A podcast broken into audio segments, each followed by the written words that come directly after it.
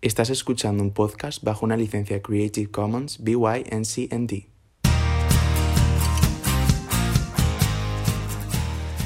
Bienvenidas, yo soy Marcos Rivillacieros y estoy con Laura Gómez Molinero Buenas tardes. y José Campillejo, Buenas, ¿qué tal? que junto a María Jiménez formamos el grupo 3 de la asignatura Diseño de Producto y nos reunimos para continuar nuestro viaje hacia el diseño sostenible. En este episodio hablamos de derechos humanos y la influencia del diseño en el bienestar y la calidad de vida de las personas. Imagino que todos sabemos de qué tratan los derechos humanos. Eso queremos pensar todos, Marcos, pero parece que últimamente no está de más recordarlo. La Declaración Universal de Derechos Humanos de 1948 fue el primer documento legal en establecer la protección universal de los derechos humanos fundamentales. Los tenemos básicamente por existir. Ya que estamos introducidos en el tema, hablemos de los objetivos de desarrollo del milenio para poder después tratar los objetivos de desarrollo sostenible. José, Pues mira, se firmaron en septiembre del 2000 y son ocho objetivos que las Naciones Unidas acordaron tratar de alcanzar para 2015. Compromete a los dirigentes mundiales a luchar contra la pobreza, el hambre, la enfermedad, la degradación del medio ambiente y la discriminación contra la mujer. Evidentemente hace seis años de esa fecha que se tenía de meta y la situación del planeta no es precisamente idónea. Esa experiencia que hemos adquirido con los objetivos de desarrollo del milenio ha demostrado que para cubrir la acción es importante tener una visión colectiva clara que se combine con metas específicas para medir los avances.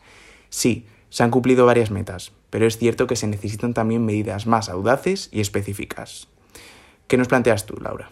Lo que se plantea para los próximos 15 años, es decir, 2030, es tener como objetivo avanzar hacia la erradicación de la pobreza y el desarrollo sostenible en sus dimensiones social, económica y ambiental. En total, unos 17 objetivos de desarrollo sostenible y 169 metas propuestas por el Grupo de Trabajo Abierto de la Asamblea General sobre los objetivos del desarrollo sostenible que formarán el núcleo de la Agenda para el Desarrollo después de 2015. ¿Y creéis que es posible lograr esos objetivos? Me refiero, ¿es realista? Bueno, yo creo que es esencial que los gobiernos estén preparados para introducir innovaciones y crear instituciones eficaces, responsables, participativas, transparentes. De todas formas, José, hay cierta luz al final del camino.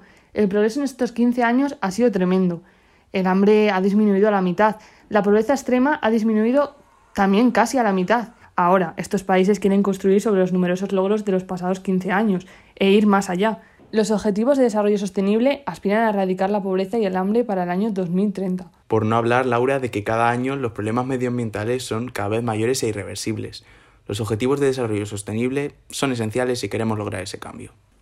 Los líderes mundiales, reconociendo la conexión entre personas y planeta, han fijado objetivos para la Tierra. El mundo está ahora mejor conectado de lo que estaba hace 20 años. Definitivamente.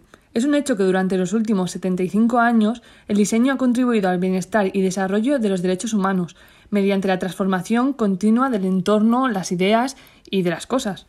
Pero tendremos que comprender que hay una doble cara de la moneda. Esas problemáticas socioecológicas también llevan décadas revelando que las decisiones tomadas por nosotros, los diseñadores, tienen sus efectos negativos. Si bien es cierto que las causas y los efectos son muy diversos, es posible que no sean evidentes. No cabe duda que los diseñadores sí influimos interactuamos con los sistemas ecológicos, sociales, económicos, y somos responsables de las decisiones que tomamos y, por lo tanto, de esas consecuencias de las que hablas, Marcos. Pues resulta entonces paradójico pensar que una actividad humana, que una disciplina humanista, proyectual e integradora como lo es el diseño, se haya vuelto en contra de su propia finalidad, que es el bienestar y el desarrollo humano a través de sus acciones. No obstante, está también en la propia naturaleza transformadora del diseño y en la capacidad del diseñador de reconfigurar el sistema y permitir que el diseño contribuya positivamente a su razón de ser. Es necesario que los diseñadores pensemos en sistemas, ampliemos la perspectiva, comprendamos que todos estamos interconectados.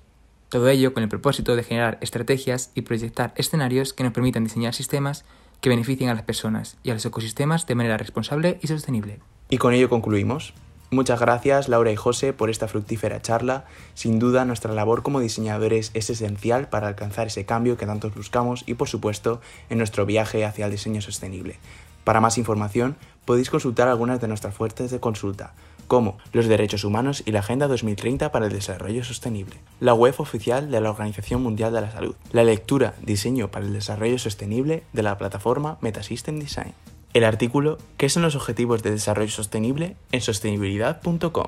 Muchas gracias por escuchar este episodio y hasta la próxima.